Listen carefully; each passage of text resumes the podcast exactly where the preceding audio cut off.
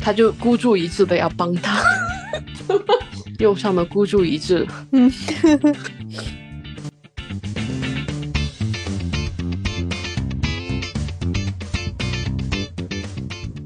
他说的他不是陈思诚拍的吗？嗯，然后我经过风暴是佟丽娅是主演嘛？他们说这个离婚夫妇主打就是一个不相信爱情。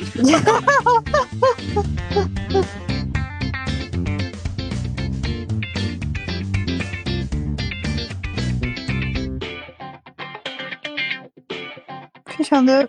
好像黑社会啊，就是那种你不服我就要打你打到服为止。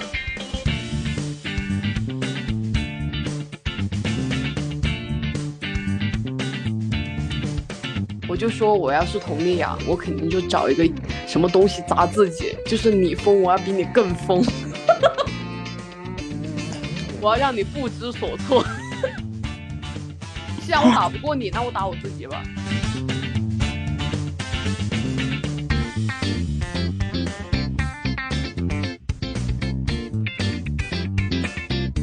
我觉得主要就是遇到坏人，你一定要心狠手辣。你想想，你不心狠手辣，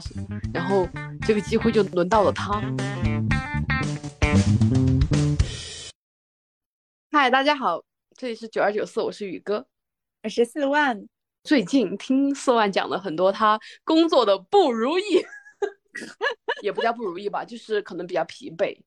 然后呢，嗯，我就很推荐你看一个综艺，也不叫综艺吧。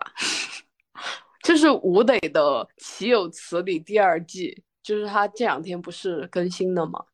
我感觉好像到处都挺火的，还上了热搜。我就去看了一下，我觉得挺治愈的，所以我觉得很适合现在的你。真的吗？嗯，就是他是去新疆，就是他杀青完了之后，就相当于他工作，嗯，暂暂时结束了，他就去到新疆，然后在赛里木湖，然后环湖骑行，因为他不是很喜欢骑行嘛。嗯，因为我觉得他这个，我为什么突然讲这个综艺推荐给四万的原因是，他说他最近过得太惨了吗？也没有哦，倒倒也有一定治愈效果嘛。然后再加上就是他出发前他就说，他也不知道为什么就选了这个地方，因为，呃，相当于是在高原骑行嘛，离他他当初给自己定这个，就是他拍《岂有此理》第一季的时候嘛，他自己的生活原则就是活着躺平快乐。他就觉得好像去那种高原上挑战骑行有一点违背了这个原则，而且他这个强度有点大，就是刚杀完青然后就立马出发那种状态。但是他就嗯给自己的旅行就他就说嘛，毕竟很多旅行的意义都是在路上找到的，就是有些时候出发和尝试不需要理由。我觉得说的很对。嗯，对。为什么很多人喜欢旅行呢？可能会在旅行中放空自己吧，特别是你到了一个新的地方，嗯，可能你就去想，就远离了你当时可能让你很 emo 的日常的环境，嗯，你可能情绪就被就是释放掉的，嗯，就开始展开了新的奇妙的幻想，嗯，对的，嗯，特别是就是我看他拍的这个 vlog 里面嘛，就他骑行途中嘛。他停下来，他就说，他骑到现在，就到现在，他都没有找到，就是这场旅行的意义。但是他说有个好消息，就是他好像已经不再累了，心也好了很多。也许这就是旅行的意义吧。嗯，对，我真的觉得，嗯，旅行可能有的时候你可能会累到身体，就是身体累，但是心情会，就是心不累的，嗯，心就放松了嘛。心累真的是疲惫的 top。你拥有一份让你身体累还心累的工作，我竟无言以对。那是时候，呃，要么也加入一场旅行吗？好像这个东西不能随时实现。呃，我上周末刚去了浙江，不旅行是吧？嗯嗯。呃，但但是好像这这星期的工作又把你击垮了，是吗？但是我会是这样的，就是我看别人出去旅行，我也挺开心的。还有一种可能性是我并没有很 emo。对，像宇哥的工作就属于身体累，但心不累。嗯，心心心不累就也需要旅行好吗？怎么解释不通的呢？你觉得没有逻辑是吧？所以你最近看的是一个综艺节目是吗？他应该是吴磊自己的一个 vlog，就是他一直都拍的有个系列，就关于他的骑行，这是他第二季的第一期，然后他就是从赛里木湖出发，然后这个湖是他一个环线嘛，嗯，还不知道他下一站要去哪里骑行，挺有意思的。对，然后最近我还看了一个就没有这么阳光的内容，是什么？我去看了《我经过风暴》，就上次听说？讲过的。哦，对对对，我们还提到过就是家暴的电影，嗯，怎么样？感觉？就是看的过程中那些嗯很残暴的场面，还是有点生理不适的。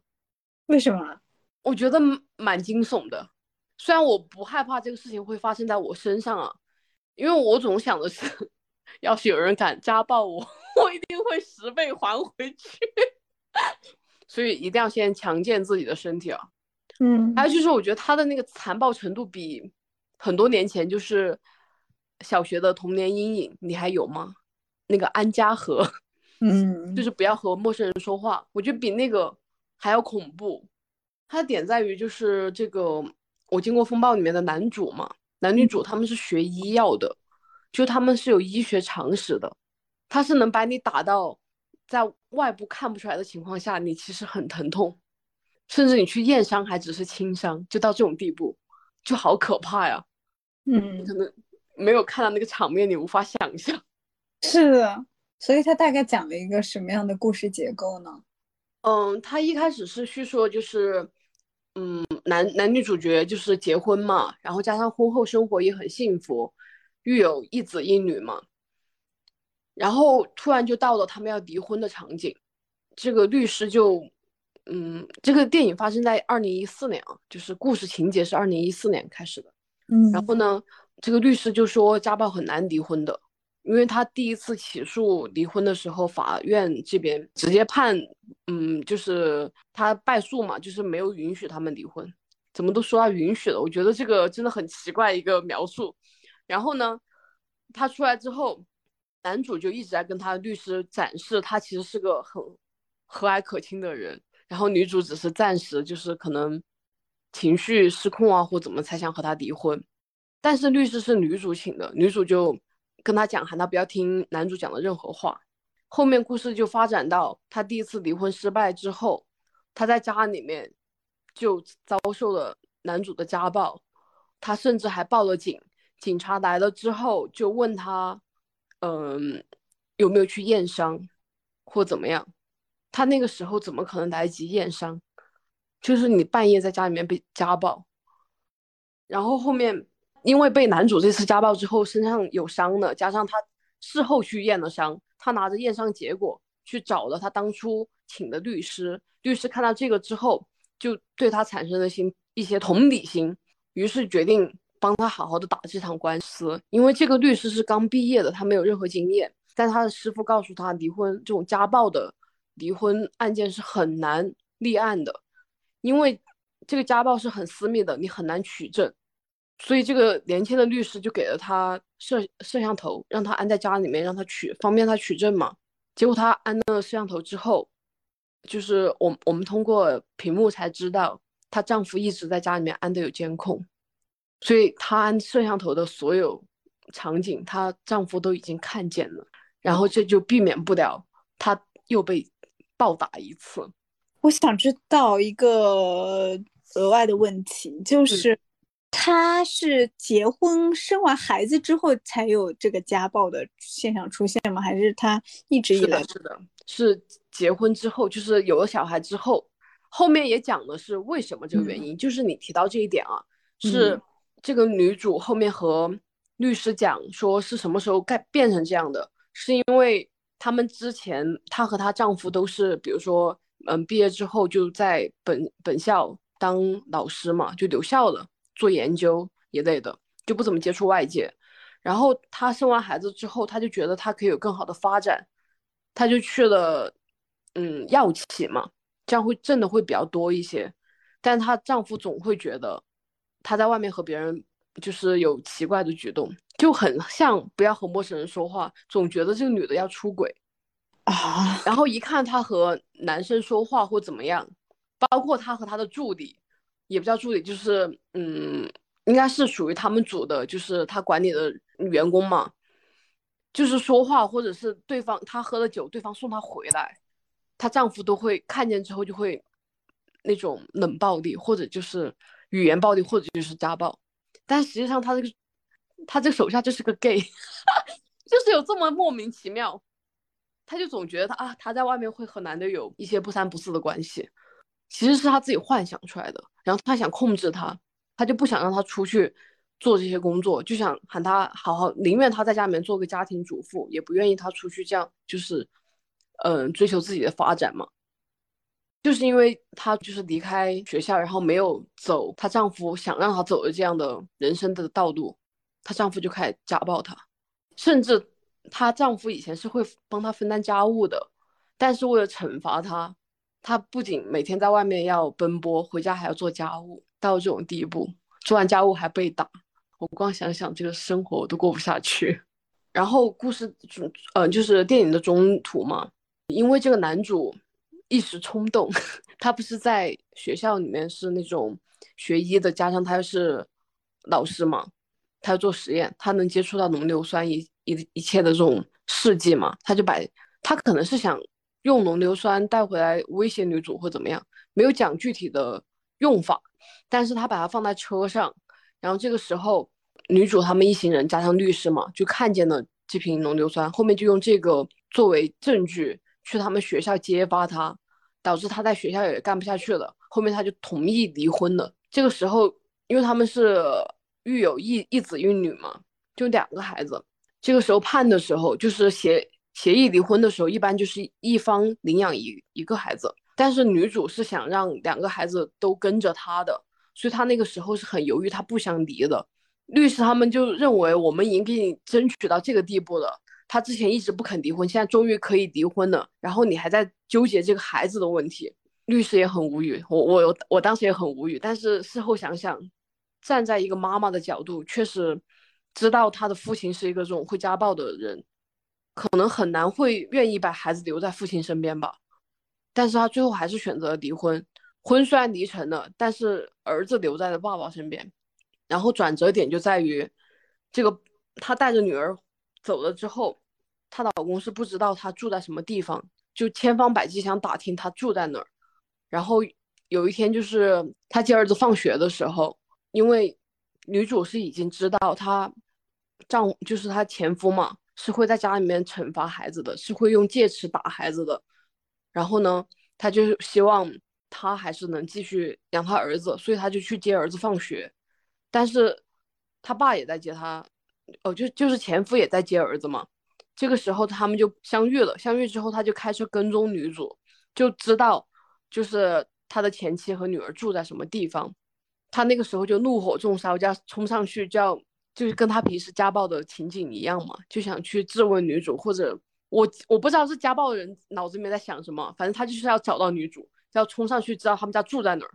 他居然就把小孩一个人留在车上，他就冲冲到女主家去了。然后女主的后面就。嗯，把他哦，就是他的情绪平复下来之后，女主就说：“儿子呢？”他们等他们再下去找小孩的时候，他们小孩就已经被一个快递的车压在了下面，然后他儿子的手就已经被砸出了很多血嘛。就是因为这个事情，女主就放弃了和女儿在外面独自生活，就还是选择了回去照顾儿子。这个时候，女主就已经生活就变得暗淡无光了。因为虽然他离异了嘛，但是他们就相当于他又回到了同居生活，还是会被男主家暴。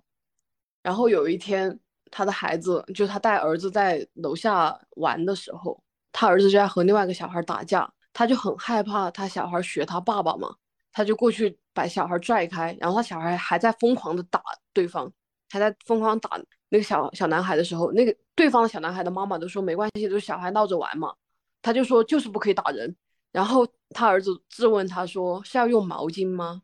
因为他的爸爸打他妈妈的时候都是用毛巾把拳头缠起来，狠狠的捶。他这个毛巾可能是有一定的消声作用，我我的理解是这样。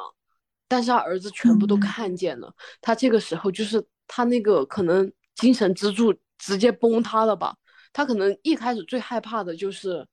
他的孩子会受到影响，嗯，所以他不肯就是放弃孩子的抚养权嘛。如果他一开始放弃抚养权，他很容易就能离婚。嗯，也不能说容易，这话说的有点呃有有点过了。毕竟这个男的还是想就是捆住这个女人嘛。嗯，我最开始就是不知道这个。嗯，这电影的高潮会到什么地方？就是因为我觉得好像就有有一种进入平淡的时期了，结果就没想到她最后把她丈夫给杀了。天呐，我我当时 为什么？就是她当时给她之前那个帮她离婚的年轻律师打电话嘛，就半夜给她打电话。然后打电话的时候，就是她把他杀死了。她把她丈夫杀死了之后，她报警了，她自首的。然后她也联系了律师，她可能主要还是担心孩子吧。但是等律师再去找，再去看守所里面找她的时候，她就已经双目无神了，都不像之前说就离异同居那段时间那种麻木的状态，她是直接好像已经没有魂儿了。然后让他接电话，好跟他沟通，他也不接电话，然后律师没有办法知道他到底发生了什么，然后导致她杀死她丈夫，而且这个律师当时已经是也是背上各种臭名嘛，因为所有人都不知道家暴的事情，外面所有的新闻传的都是她杀死丈夫，而且还有两个小孩嘛，就是小孩也是在家里面的，所以就有很多各种网上各种骂声，但是这个律师是知道。他之前是遭受家暴，而且他不是会做出这种决定的人嘛，就觉得肯定一定是有原因的，他就孤注一掷的要帮他，用上了孤注一掷。嗯，后面是，哦，就是在法庭上面，就是第一次出庭的时候，他只只是承认了他杀死的这个罪行嘛，然后因为问不出任何证据。他的律师就说缺乏证据嘛，然后就要求那个休庭，然后再收集证据之后再开庭。等他休庭这段期间内，他呃他就去见了他的儿子女儿嘛，就看见了他们家还有她老公当初安的那个监控嘛，再加上就是他儿子画的画，也有很多那种很暴力的场面。后面他就遵征求了他儿子的意见，他儿子愿意出庭作证。然后监控拍下来的就是她杀死她丈夫的那天晚上，她丈夫先是就是又家暴了她，并且是在她儿子看见的情况下，女主角就让男主不要打她了，说儿子在嘛，然后或者是让他儿子出去，然后男主说就是要打给你看，然后说什么嗯，说的是以后你就要这样才能管得住女人，讲了这样的话。原话我原台词我不太能记得，但是是有这样的语句的。我当时觉得令人发指，太可怕了，真的很可怕。然后你想，这一切都他儿子看见，而且后面他女儿也进了他们的卧室，就等于说他儿儿子女儿都看见他这样打他的妻子，他还不停手，还是就是打给孩子看。他那个时候肯定就真的是崩塌吧。就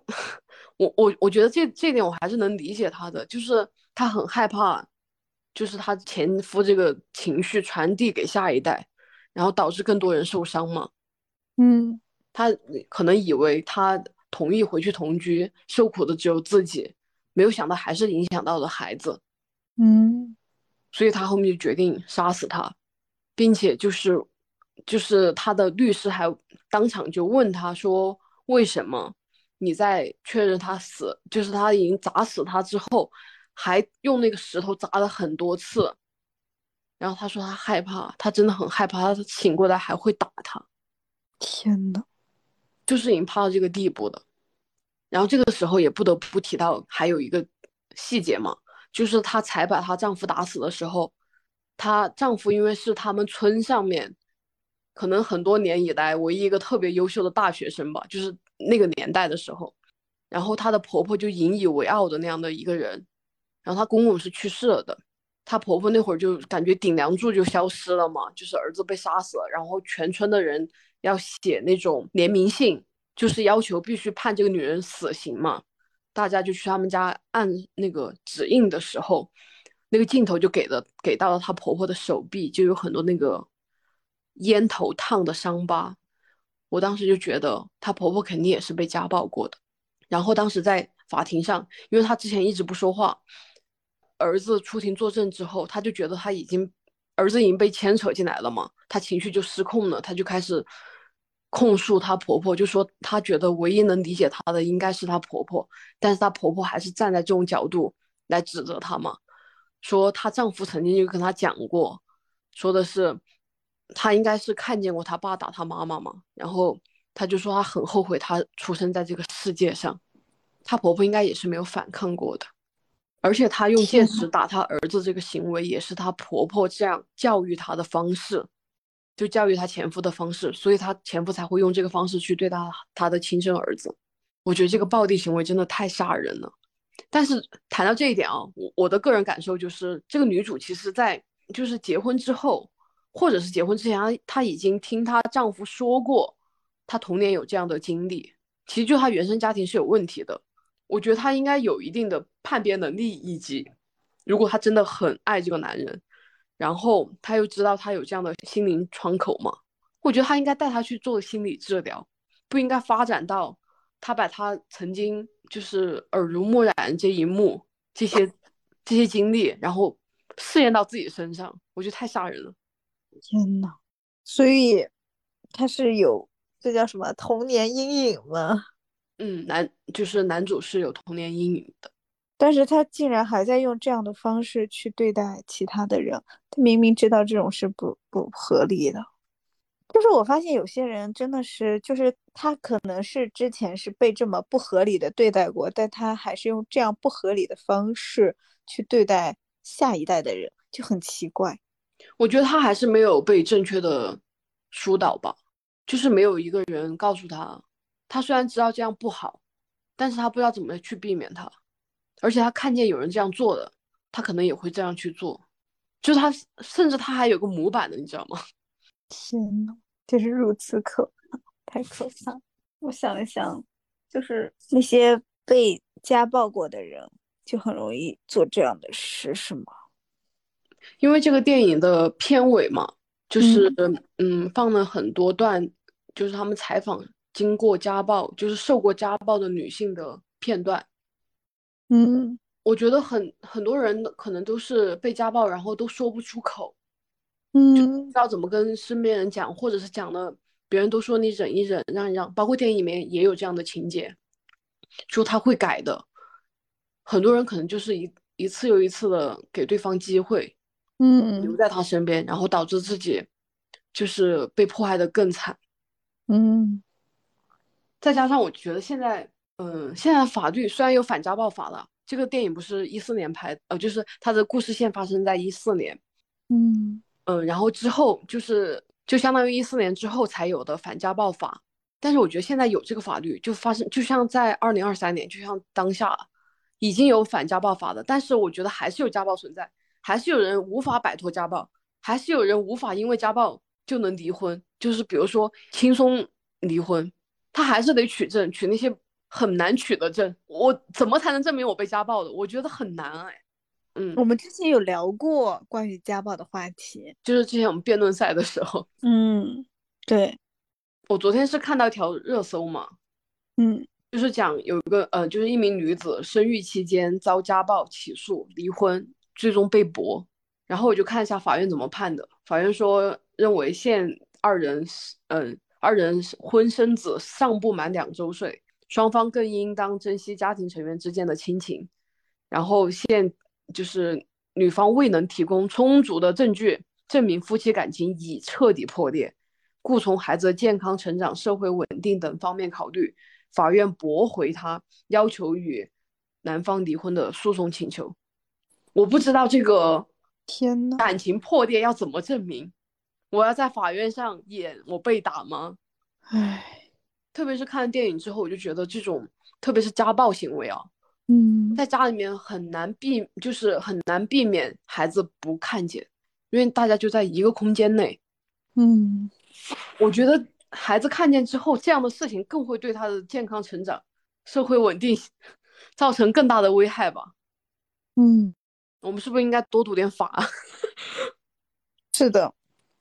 怎么突然讲了这么 沉重的 emo 的话话题？是的，对，我昨天看完有一阵子都有点，就是很无力。就对对，就缓不过劲来。结果我旁边坐的就是一对年轻的夫妇吧，可能就看起来很年轻。然后嗯、看到电影结尾就是在讲这个反家暴法的成立嘛，嗯，这个男生就转过头对他媳妇儿说：“看见没有，现在有反家暴法了，你可不能打我。”然后因为他，然后我终于感觉好好笑。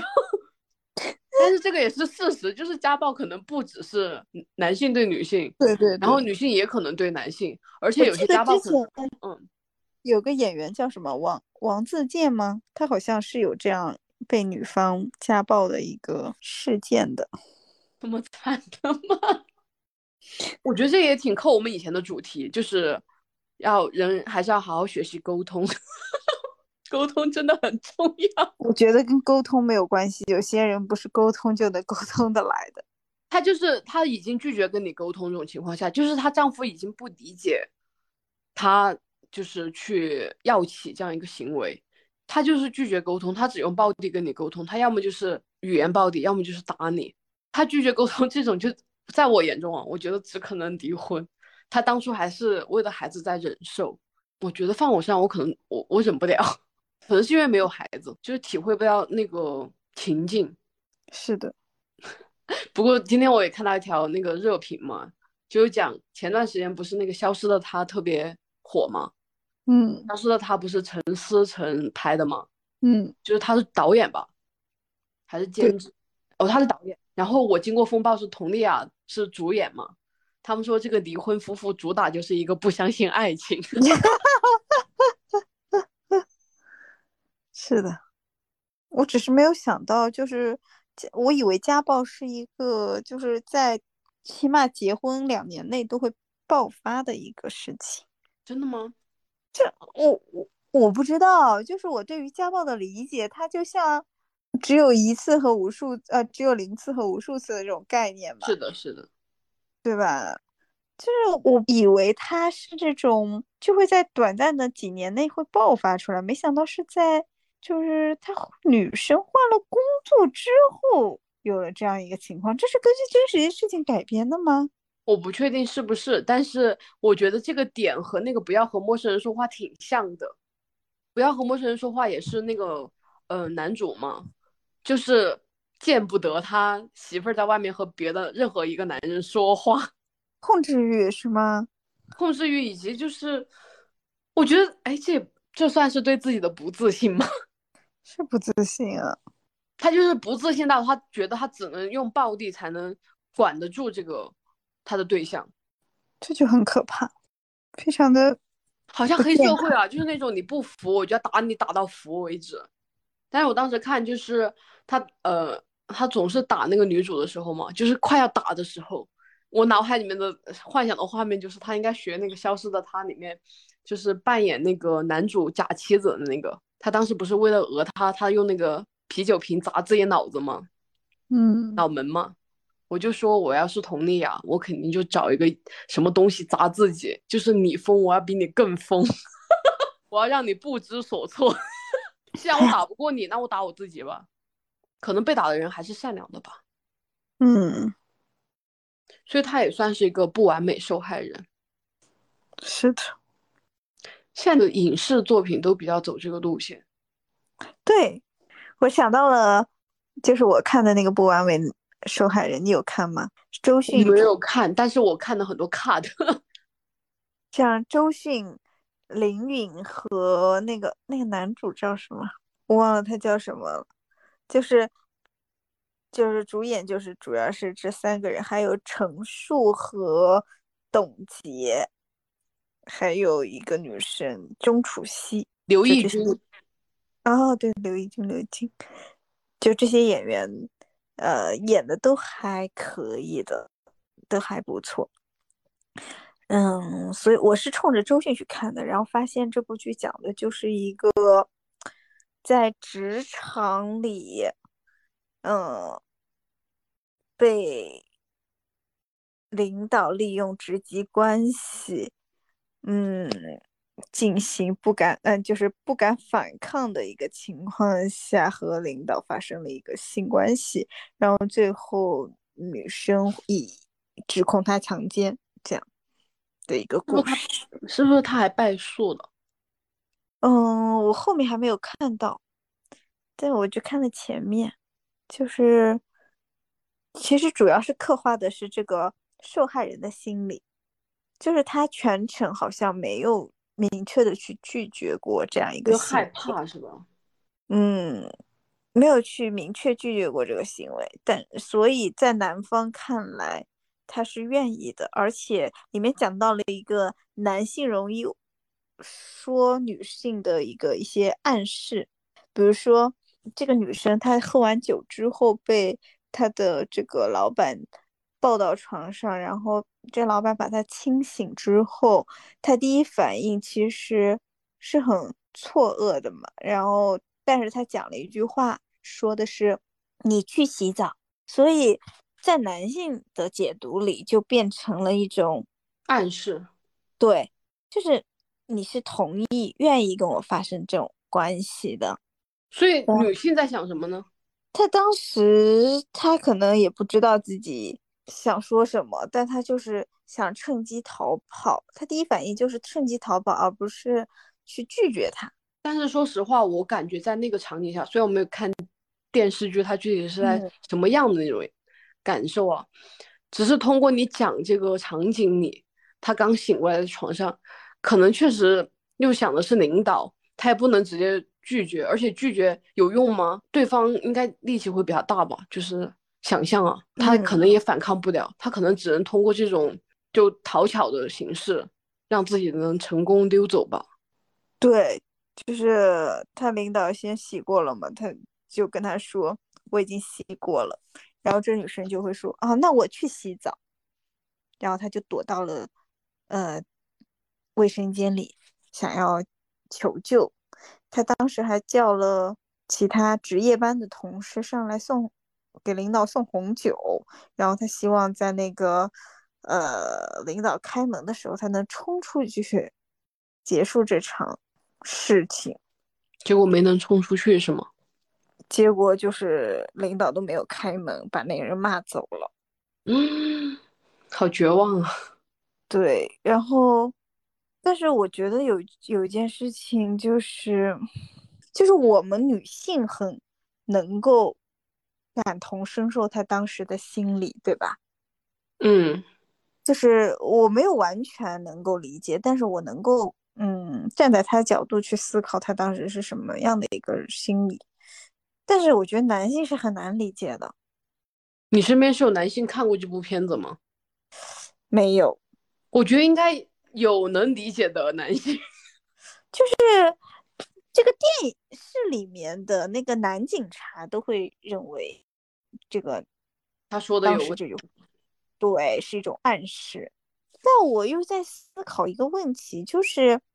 当这样的事情发生在我自己身上，那我肯定是拒绝呀、我哪怕丢了工作，我不在这里干了，大不了不在这里干了呗。是的，要是我，我也这么想。其实你刚刚只是讲那句台词的时候，嗯我自己也会觉得他是有一定，就是，嗯，怎么说呢，也不叫暗示吧，就是我觉得他是不清醒的，不是说喝醉的不清醒，就是他对这个事情他还没有那个清醒的认知。啊，对，他可能暂时还没有想要说失去这份工作。他当时跟嗯警察解释的时候，他讲了一句台词，还蛮深刻的，就说拒绝他是绝望。我看这上面解析说，就是这个女主，就赵寻嘛，嗯她是入职之后是享受了董事长就是送给她的各种礼物，以及他给他办的什么高额度的金卡。对对，所以他可能本来对这个事情他是不是有一定认知的？他肯定有认知啊，虽然他是二十二十多岁吧，他如果是个初中生，可能没什么认知。他确实是不完美受害人。嗯，我突然觉得这个性侵好像也是，嗯，他性侵的取证，除了你，除了当场他去提取精液以外，他还没有别的能取证吧？对方如果说你这个性同意的过程，不也是你单方面的证词吗？你说你没有同意，然后对方非说你同意了，你们两个不可能这个时候正好录音的吧？不知道。唉，拒绝就是绝路，也是很难啊。他他是什么工作？是只只有这一家公司能招他吗？所以我就不理解啊，就是就是，我又理解他，又不理解他呀。我理解他那种害怕的心理，但我又不理解他在这样的情况下连个不字都不说的一个原因。我觉得应该是我们假设经历这个事情，我们不会这么做，所以无法理解他。这可能还是编剧想创造这个人设，能把这个剧情推动吧。有可能，我觉得大部分我感觉我认识的毕业生都不太会为了工作做这样的事情，嗯就是迷失自己嘛。嗯，那如果他是怕丢工作，他最后为什么要去报警了呢？可能这件事情萦绕在他心头吧，让他觉得就醒悟了。自自己像个胆小鬼，自己都看不起自己了。看他这个感觉，就是上班很难啊。是啊，你说遇到一个男领导，想要干嘛干嘛的，也很难。你这么说，我还真听过，就是我们公司新入职的一个女生，她讲她的前任领导的故事，就是职场性骚扰。她为什么离职？就是她实在看不下去了，她就离职了。她还是蛮耿直的。嗯她那个男领导是外地人，好像四川那边的，然后他是有家室的，他的妻子和孩子都是在老家，然后他嗯一个人在贵阳这边，就是嗯开公司嘛。他对他们公司的年轻女性都多少有一些暧昧举动，嗯，然后我们公司就新入职这个女生是明确拒绝过，并且会帮助别人拒绝，因为她她是个那种就是呃蛮铁拳的人。哦，嗯嗯，然后呢，他就是说他们公司有一个女生，嗯，他不太能确定这个女生知不知道男领导是有家室的，但他是明确能接受和他暧昧的一个人，甚至他们是会一起下班的，嗯就是会搭同一辆车下班，就会坐老板的车下班的那种那种关系。嗯嗯，他也暗中劝过这个女生，就是也不叫劝，就是有意无意透露过这些，好像这女生都无动于衷。后面可能是男领导几次就是那种出差奇奇怪怪的安排，都让他 无法忍受之后，他就辞职了。就比如说什么，嗯，就出差必须带女同事这样的行径。嗯可能他讲的就是他实在看不下去那个，呃，前任女同事就很像赵寻的处境吧，嗯就是那种可能才毕业也不好再找工作，可能觉得现在这样也挺好。所以啊，大家要保护好自己。不如我们去练一下什么柔道啥的吧，好像只有柔道是可以，呃，以小博大，感觉这这个是能制服住对方的一个关键。但是我听说，就是，嗯，其实女生在这个武力值上是远远不如男生的，只有他他的反抗次数也是有限的，只有朝致命的地方去打击，才有可能有逃生的可能。比如说，就是裆部，还有就是眼睛、鼻子，还有那个喉就脖子这一块。对，只有这些。我推荐大家可以去看一下那个蒋璐霞，她的呃各个平台上的视频，好像 B 站、小红书都有账号的，他会教一些防身术，就包括一些就是女生走夜路回家嘛，你多背一些这些知识点还是有用的，就应下急嘛。嗯谁知道危险在什么地方等着你呢？嗯，好像这么说完，我当初学看完也好像也没有实践过。我觉得主要就是遇到坏人，你一定要心狠手辣。你想想，你不心狠手辣，然后这个机会就轮到了他。嗯很多人不是说，嗯、就是单身女生去看的什么《消失的她》，或者是我经过风暴嘛，嗯会恐婚或怎么样的。我觉得好像放在我身上还好，没有觉得这种事情会发生在我身上。嗯就是还是理智看待这些事情吧。嗯，而且主要是你看了之后，你才知道哪些事情会发生在生活中，你才能更早的去预知，然后保护好自己。对，我觉得多看些这些东西还是有用的，相当于自己的嗯奇怪的知识储备，也不叫奇怪的，它是有用的。就是你不能等到这个危险来临的时候，你手才足无措。对，事后才知道它是危险。嗯，你可以如果知知道这些人，你可以提前预判危险，你也知道有些人他是不会改变的，你可以提早离开。对，先去预习一下。嗯就包括我们说到防身术什么的，先预习一下。虽然你可能没有，呃，试手的对象，但是先先把自己力气给练上去吧。然后打的时候狠一点。开认知，还有就是一定要抓紧一切机会逃跑，你只有对对对对，那步练跑跑步也很有用，对对对对对，跑步是是万能。万能的。嗯，然后，如果这些都不能平复心情，就去看一下我推荐的《岂有此理》吧。你完成了一个闭环耶！就是虽然我没有说很喜欢吴磊，但是我觉得运动很美好嘛。就是我看他骑行，然后加上风景很好，加上他不怎么说话，我就觉得很安静，很爽。嗯他他是有旁白的，只是他骑行过程中，他第一天他是保持一个静默的状态，就让我跟着他一起，就是内心平和，世界真美好。挺好的，那我们挺好的结束了这周，好嘞，那就下周再见吧，拜拜。拜拜。